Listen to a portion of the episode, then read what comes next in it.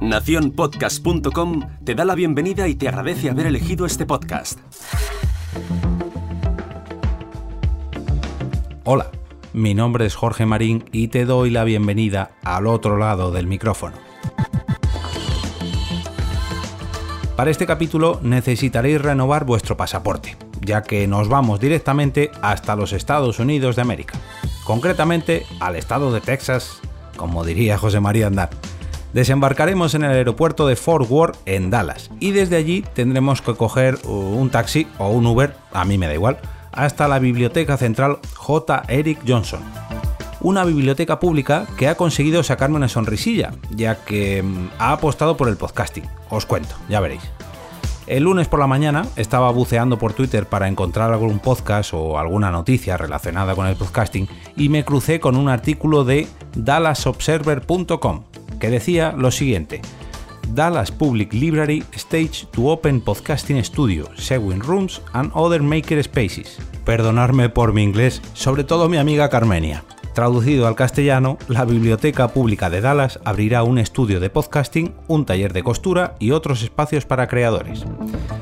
La apuesta de la Biblioteca J. Eric Johnson consiste en dotar su recinto con tres nuevos espacios para que los habitantes de Dallas puedan desarrollar su creatividad. El primero de estos espacios, llamado Tiber Arts Workroom, dedicado a la costura, está dotado con máquinas de coser, patronas textiles y suministros de telas e hilo, limitados, eso sí. En el artículo hacen un pequeño chiste invitando a sus visitantes a tejer bufandas para la próxima Navidad en Dallas. El segundo espacio, llamado Heritage Lab, está pensado para la digitalización de cintas VHS, recortes, fotografías, diapositivas, cassettes de audio, en definitiva, conservar los recuerdos analógicos de los habitantes de Dallas gracias a un nuevo equipo de escaneo recién instalado. Y el tercero de ellos, que es el que más nos interesa, es el llamado Story Center. Este sí, dedicado no solo al podcasting, sino a la creación de historias. Además de una romántica máquina de escribir analógica, tenemos distintos ordenadores Mac y, como no podía ser menos, un estudio de grabación de podcast.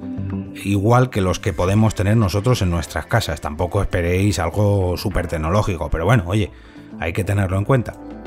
Todo ello equipado con la suite de edición de audio y vídeo de Adobe, Adobe Cloud. Estos espacios pueden ser reservados por bloques de dos horas totalmente gratis para los habitantes de Dallas. Y para ello solo tienen que dirigirse a la biblioteca o bien mandar un correo electrónico para hacer su reserva. Estos espacios se estrenaron, si no estoy mal informado, el pasado día 13 de septiembre y el mismo día 14 se realizó allí la grabación de un podcast en vivo, que corrió a cargo del podcaster Dallas Geek, que si no estoy mal informado se dedica a hacer reseñas de cine y televisión.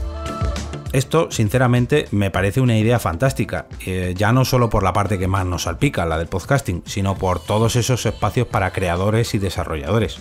Ojalá, ojalá y pudiéramos tener algo así parecido aquí en Madrid. Y ahora yo os dejo una pregunta. ¿Veríais viable algo así en la biblioteca de vuestra ciudad? Os dejo en las notas del programa un enlace a la noticia donde también podéis ver algunas de las fotos de estos espacios. También espero allí vuestros comentarios al respecto y si sois capaces de visualizar algo así en la biblioteca más cercana que tengáis. Me despido y regreso otra vez a ese sitio donde estás tú ahora mismo, al otro lado del micrófono.